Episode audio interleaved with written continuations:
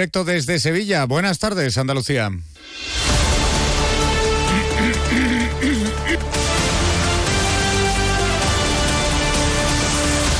En Onda Cero, la brújula de Andalucía. Jaime Castilla. Escuchen esto, España sacó los peores resultados de su historia en el último informe PISA publicado el pasado mes de diciembre y que tampoco deja a Andalucía en buena posición. En ese estudio, el octavo que realiza a nivel mundial la Organización para la Cooperación y el Desarrollo Económico y del que forman parte cerca de medio centenar de países, nuestros alumnos cayeron ocho puntos en matemáticas y tres en comprensión lectora. Una situación que desde la oposición achacan a la última ley de educación, la conocida como Ley CELA, aprobada en 2021 y que permite, entre otras cosas, pasar de curso con asignaturas suspensas. Por eso la Junta considera que Pedro Sánchez enmienda su propia ley con el anuncio de este fin de semana en el que ha prometido 500 millones de euros en los presupuestos generales del año que viene para reforzar las matemáticas y la comprensión lectora. Un apunte que es que tan solo el presupuesto de Andalucía para educación es de 8.500 millones de euros al año y esos 500 millones que ha prometido Pedro Sánchez hay que repartirlos entre todas las comunidades. Por cierto, que ese refuerzo es una medida que aquí en Andalucía se aplica ya desde el inicio de este curso por iniciativa del Ejecutivo andaluz, que precisamente aprobó que los estudiantes andaluces dieran 300 horas más de matemáticas al año que el resto de los compañeros de otras comunidades e implantó media hora de lectura obligatoria diaria. Pero además se quejan en el Ejecutivo Autonómico de que Sánchez, una vez más, utilizó un mitin del PSOE para hacer anuncios de gobierno, algo que ya es costumbre en el presidente.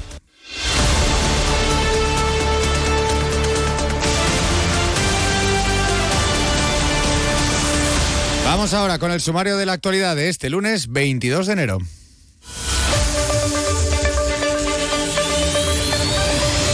Y empezamos con las críticas de la Junta al anuncio de Pedro Sánchez de reforzar las matemáticas y la comprensión lectora el año que viene. Dice el presidente Juanma Moreno que llega tarde y mal y que es insuficiente. Por su parte, profesores y expertos educativos lo que reclaman es una atención más personalizada del alumno y reducir las ratios de niños por clase. También sobre educación, los padres del Instituto San Blas de Alacena en Huelva han protestado hoy por las condiciones de las instalaciones de ese centro tras los últimos temporales. Los niños han acudido eh, a clase este lunes con casco. Las últimas borrascas dejan nuevos destrozos en la costa granadina. La playa de Motril está intransitable y los vecinos reclaman al gobierno central que construya un espigón para evitar esta situación que se repite cada invierno. El menor de 17 años detenido en el municipio sevillano de Montellano por presunto yihadismo fue expulsado durante un mes de su colegio por llevar un gran cuchillo a clase. Mañana prestará declaración ante la Audiencia Nacional en Madrid. El Tribunal Supremo confirma que la devolución de menores desde Ceuta a Marruecos en agosto de 2021 fue ilegal al no seguir los procedimientos de la ley de extranjería. Ocurrió tras el salto masivo a la valla de la frontera de la ciudad autónoma de miles de inmigrantes en mayo de ese mismo año. La familia del otro soldado fallecido en las maniobras de la base cordobesa de Cerro Muriano recurre la decisión de que el caso pase a manos de la justicia militar. Dicen además que el juzgado togado de Sevilla se ha extralimitado en sus competencias. La Junta urge al Gobierno Central para que lleve a cabo las 30 obras hidráulicas en la comunidad que quedan pendientes. Además, muestra su disposición a llevar a cabo trasvases de agua entre comunidades para luchar contra la sequía. Y precisamente Andalucía comienza una semana de tiempo seco y altas temperaturas que van a alcanzar máximas de 25 grados en las provincias de Granada y Almería para el próximo viernes. Todo ello se debe a un potente anticiclón, según la Agencia Estatal de Meteorología.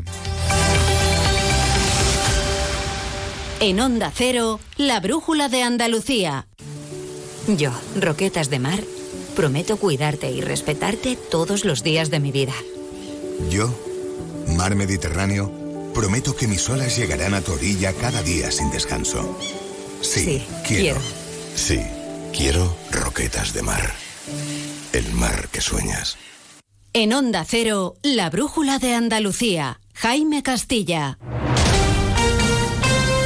Tarde, mal y además insuficiente. Así ha calificado esta mañana el presidente de la Junta, Juanma Moreno, el anuncio de este fin de semana de Pedro Sánchez sobre educación. En concreto, el presidente del Gobierno ha prometido una partida de 500 millones de euros en los presupuestos generales del año que viene para reforzar las matemáticas y el desarrollo de la comprensión lectora de los alumnos españoles. Un dinero que tendrá que repartirse entre todas las comunidades y un anuncio que llega tras los peores resultados de la historia de nuestro país en el último informe PISA que fue publicado el pasado mes de diciembre. Moreno recordaba además en una entrevista en más de uno con Carlos Alsina que aquí en Andalucía ese refuerzo ya está aprobado desde este curso y criticaba que Sánchez una vez más hiciera un anuncio de gobierno en un mitin del PSOE pues un anuncio de campaña, el anuncio que lo hace evidentemente en un meeting, donde la confusión entre gobierno y partido es ya la línea divisoria entre el Ejecutivo y el gobierno de todos los españoles y el partido es prácticamente ha desaparecido y utiliza los meetings para hacernos anuncios que serían más propios de un Consejo de Ministros. ¿no? Pero bueno, a mí me parece una medida que es positiva, prueba de ello es que Andalucía lleva cinco años impulsando lo que el señor Sánchez anuncia ahora.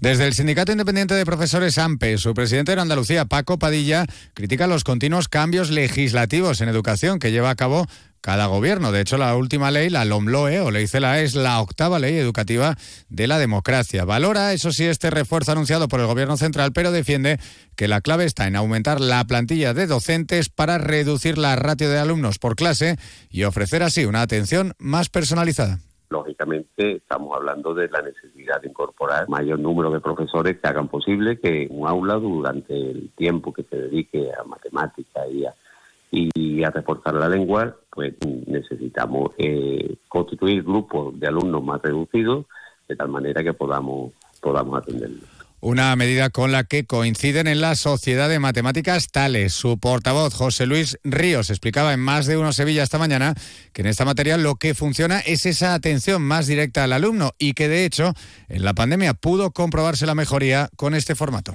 cuando el modelo COVID en el cual se reducieron los, el número de alumnos por aula, esos niños en los que se reducía el número de alumnos en las clases, eh, tenían más interés, se involucraban más en la clase y les costaba, aunque tenían sus dificultades para aprender, pero les costaba menos aprender las cosas porque al bajar la ratio en las clases les ayudabas mucho más y podías hacer esa atención personalizada. Sobre comprensión lectora, el director general de la Fundación Lara, Pablo Morillo, que lleva a cabo una labor de fomento de la lectura en Andalucía y en toda España, apuesta por dos patas para mejorar estas aptitudes. La primera es en la familia, es decir, que los niños vean leer en casa, que lean con sus familiares y que tengan acceso a libros en detrimento de móviles y pantallas. Y la segunda, que la lectura en los colegios no se limite solo a la asignatura de lengua históricamente se ha dejado caer la responsabilidad de la lectura solamente en el profesorado de lengua y, lengua y literatura. Entonces, hasta que no hemos dado cuenta de que la lectura es fundamental en cualquier asignatura y que es transversal, es decir, que un niño tiene que saber leer lo que y entender en matemáticas, en química, en educación física. O sea, en educación física los niños hacen ahora de estudiar los músculos, los huesos, pero no dejamos los temas de educación, aunque de una forma diferente, y en este caso nos vamos hasta Huelva. Los padres de los alumnos del Instituto de Educación Secundaria San Blas, de la localidad de Aracena, en la Sierra, han protestado hoy a las puertas del centro por el deficiente estado de las instalaciones, debido fundamentalmente a las últimas lluvias. Los niños, de hecho, han acudido a clase con casco. Onda Cero Huelva, Rafael López. La indignación va en aumento en ese instituto de la Sierra de Huelva y San Blas de Aracena porque cada vez que hay lluvias o hay un temporal de viento temen por su propia seguridad. Ángela Bernal es profesora y asegura que cualquier día van a tener que lamentar daños personales. Que peligra nuestras vidas. El instituto necesita inversiones desde hace muchos años para arreglar cubiertas, arreglar tejados. Nunca se nos ha escuchado ni se nos ha dado respuesta. Pues claro, esto está ya en un deterioro que es bastante penoso. Hemos tenido la suerte de que estos cascotes se han caído en fines de semana, por las noches, y una vez se cayó, bueno, el viernes pasado se cayó uno, pero fue en el pasillo. Entonces, la suerte de que no lo ha dado a nadie. Desde la Junta asegura que van a realizar una actuación de urgencia en ese centro educativo. Precisamente la Junta ha dirigido sus críticas Vox por la situación de este instituto. El secretario general de su grupo parlamentario, Benito Morillo, se ha desplazado hoy al centro para reprochar al gobierno andaluz que no resuelva este problema que dice lleva demasiado tiempo repitiéndose. Además, ha aprovechado para criticar que no hay cambio entre las administraciones del PSOE y las del PP porque dice que aplican las mismas políticas. Cinco años después, todo sigue igual que en época socialista. Seguimos liderando todos los índices negativos en desempleo, en educación, en sanidad, en dependencia. Yo creo que cinco años son más que suficientes para que el gobierno de Moreno Bonilla ponga en práctica las políticas que se le exigen, unas políticas decididas, unas políticas valientes que hagan posible que Andalucía salga del vagón de cola donde el socialismo no había metido durante 37 años. Pero las últimas lluvias y temporales no solo han afectado a ese instituto de Aracena, también han causado graves destrozos en la costa granadina, en concreto en el municipio de Motril, donde sus playas han quedado intransitables. Un gran escalón de arena es todo lo que queda tras la fuerte marejada de los últimos días, lo que renueva la petición de sus vecinos al gobierno central para que construya espigones que eviten esta situación que se repite cada invierno. Desde la administración dicen que solo falta licitar las obras. Onda Cero Granada, Guillermo Mendoza. El temporal ha dejado impracticable la orilla de Playa Granada y un escalón de dos metros de altura, algo que ha pasado exactamente como el año pasado a las puertas de la feria de turismo más importante del mundo, donde se pretenden vender las bondades de estas playas. El año pasado se invirtieron millones de euros en restaurar la playa a tiempo para la Semana Santa. Luisa García Chamorro es la alcaldesa de Motril. Pues bueno, pues nos vamos a encontrar vendiendo las bondades desde el punto de vista turístico de Motril con las playas destrozadas. El subdelegado del Gobierno en Granada, José Antonio Montilla, asegura que el proceso medioambiental está siendo muy complicado, pero que va a ser una realidad ya este espigón. No dejamos la provincia de Granada porque también hay una parte positiva de las últimas borrascas y es que la estación de esquí de Sierra Nevada registra este lunes la mayor superficie esquiable en sus instalaciones en lo que llevamos de temporada. Supera ya los 50 kilómetros de pistas abiertas con sus seis áreas para el esquí y el snowboard abiertas. Pero atención, porque esta semana llega un anticiclón que va a provocar un aumento notable de las temperaturas. Y justamente van a ser las provincias de Granada y Almería las que registren las máximas, que pueden llegar a los 25 grados, según la Agencia Estatal de Meteorología. Un nuevo periodo de tiempo seco y soleado que no viene nada bien para la lucha contra la sequía. Precisamente el presidente Moreno reclamaba también esta mañana con Carlos Alsina al gobierno central que inicie todas las obras que tiene pendientes en Andalucía en materia de agua es clave y fundamental que el gobierno de España se ponga las pilas. Y digo por qué se ponga las pilas, porque hay 30 obras que son muy importantes de interés general en el ámbito hidráulico que el gobierno de España todavía no, no ha iniciado y que son fundamentales. Eh, eh, nosotros lo que echamos en falta es una conciencia por parte del gobierno central de que este es un problema muy serio. Así hemos llegado a las 7 y 32 minutos de la tarde. En Onda Cero, la brújula de Andalucía. Gente viajera Andalucía se desplaza a Fitur. Te contamos lo más destacado de la oferta de Andalucía en la Feria Internacional del Turismo desde Madrid con un amplio despliegue informativo y un programa especial el jueves 25 a las 2 y media de la tarde con los protagonistas de esta importante cita turística. Especial Gente Viajera Andalucía desde Fitur con la colaboración de la Consejería de Turismo, Cultura y Deporte de la Junta de Andalucía.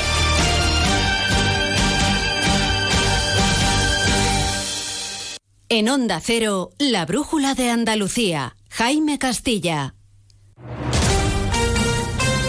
En mayo de 2021, alrededor de 8.000 inmigrantes irregulares saltaron la valla de la frontera que separa Marruecos de la ciudad autónoma española de Ceuta, debido a un deterioro en las relaciones diplomáticas entre España y el Reino Alawita. De ellos, unos 1.500 eran menores de edad, de los que la mayoría fueron devueltos al país marroquí en el mes de agosto de ese mismo año. Hoy, el Tribunal Supremo ha confirmado que esa devolución de menores extranjeros no acompañados fue ilegal al no seguir el procedimiento previsto en la ley de extranjería, algo que es responsabilidad directa del Ministerio del Interior, que entonces y ahora dirige el ministro Fernando Grande Marlasca, Onda Cero Ceuta, Llorena Díaz. En la sentencia se recoge que se vulneró los derechos de integridad física y moral de los menores repatriados. Los magistrados han concluido asegurando que la devolución de estos jóvenes, llevado a cabo por las autoridades españolas, se realizó desobedeciendo lo establecido en la Ley de Extranjería, así como en el Convenio Europeo de Derechos Humanos.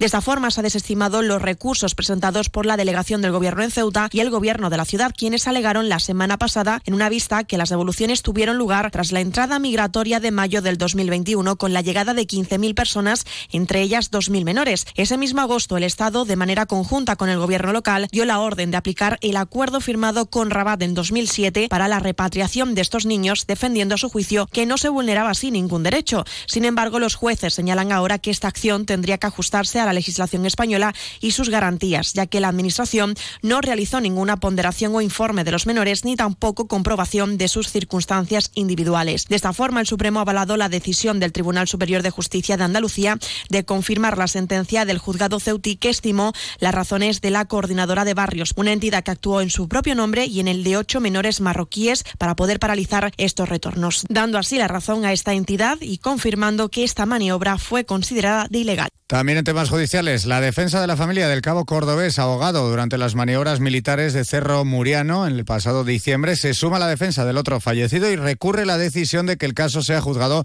por la justicia militar. Consideran que debe ser la justicia civil la que juzgue los hechos y reprochan además que el juzgado togado militar de Sevilla sea extralimitado en sus funciones. Onda Cero Córdoba, María Luisa Hurtado. Los abogados de la familia de Miguel Ángel Jiménez Andújar entienden que no es la justicia militar la indicada para hacerse cargo del caso, puesto que la inhibición del juzgado de instrucción número 4 de Córdoba no es firme. Por esta razón, la familia del militar cordobés considera que es la justicia civil la que ostenta la competencia para iniciar las actuaciones y a ella se debe someter la policía judicial. El letrado argumenta además que al no ser firme la inhibición de la jurisdicción civil, los tribunales militares no pueden iniciar actuaciones y rechazan que el atestado se haya entregado al Tribunal Militar porque no tiene asumidas las competencias del caso. Los letrados que representan a los padres y a la viuda del militar argumentan que lo relevante es conocer lo que se informó en su momento a las autoridades sobre las maniobras y quién dio el visto bueno para realizar los ejercicios militares, aspectos todos ellos que los abogados quieren aclarar en la jurisdicción civil por considerarla más garantista. Y ante la Audiencia Nacional va a declarar mañana martes por un presunto delito de yihadismo un menor sirio de 17 años detenido este domingo por la Policía Nacional en el municipio de Montellano, en la provincia de Sevilla. Este menor, procedente de Siria y que vivía en este pequeño pueblo desde hace dos años con su madre y su hermana pequeña, había ido radicalizándose a través de redes sociales y contenido en Internet, según datos de la investigación. De hecho, un vecino del municipio que prefiere mantenerse en el anonimato explicaba en exclusiva a Onda Cero Sevilla que el menor fue expulsado durante un mes de su colegio por llevar a clase un cuchillo de grandes dimensiones. Llevan aquí de alquiler, pues llevarán un par de meses, porque estaban en otro sitio, se han mudado aquí. Yo los veía entrar, cerrar la puerta y salir solamente. Hoy sí que me he podido enterar que el niño, por lo visto, era conflictivo, porque en el instituto, por lo visto, le encontraron un, cuchillo grande y fue expulsado el niño de, del instituto. Un mes pero lo volvieron a coger. Vamos, que yo que no lo cogería otra vez, vamos. Vamos, un niño en un, instituto con un cuchillo, eh, eh, vamos, va con una intención, ¿no?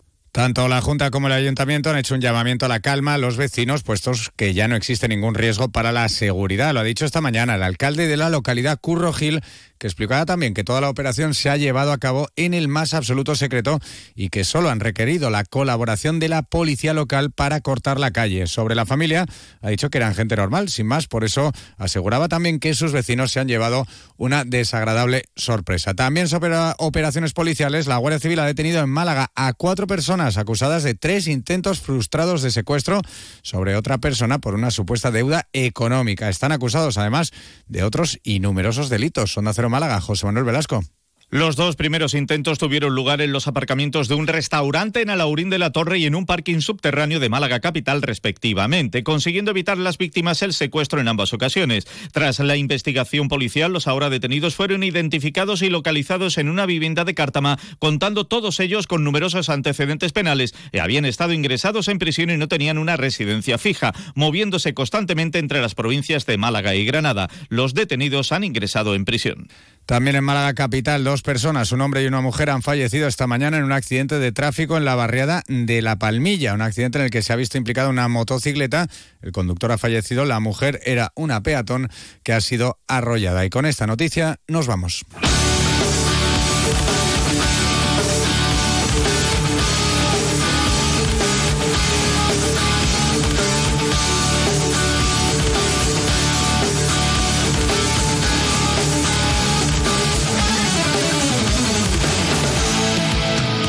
Aquí las noticias de Andalucía, que ya saben que regresan a la sintonía de Onda Cero a partir de las 7 y 20 de la mañana de este martes con Juancho Fontana. Ahora se quedan con Rafa La Torre, la brújula, noticias de España y del mundo, aquí en Onda Cero. Buenas tardes.